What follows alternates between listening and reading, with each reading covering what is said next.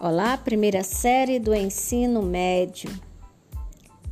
Geografia, professora Valdinete, falando de climas. Primeiro vamos entender o que é tempo e o que é clima. A gente vê muitas pessoas falando: nossa, o, tempo, é, o clima mudou. Não, o clima não muda. Quem muda é o tempo. Para mudar um clima, pode ser mais de 35 anos se observando para poder se chegar à conclusão que o clima de determinado lugar mudou. Então, o que a gente tem é mudança de tempo. Tempo é o estado momentâneo da atmosfera. Uma hora está quente, outra hora está frio, uma outra está ensolarado, outra hora está chuvoso, mas o clima, por exemplo, é sempre o mesmo.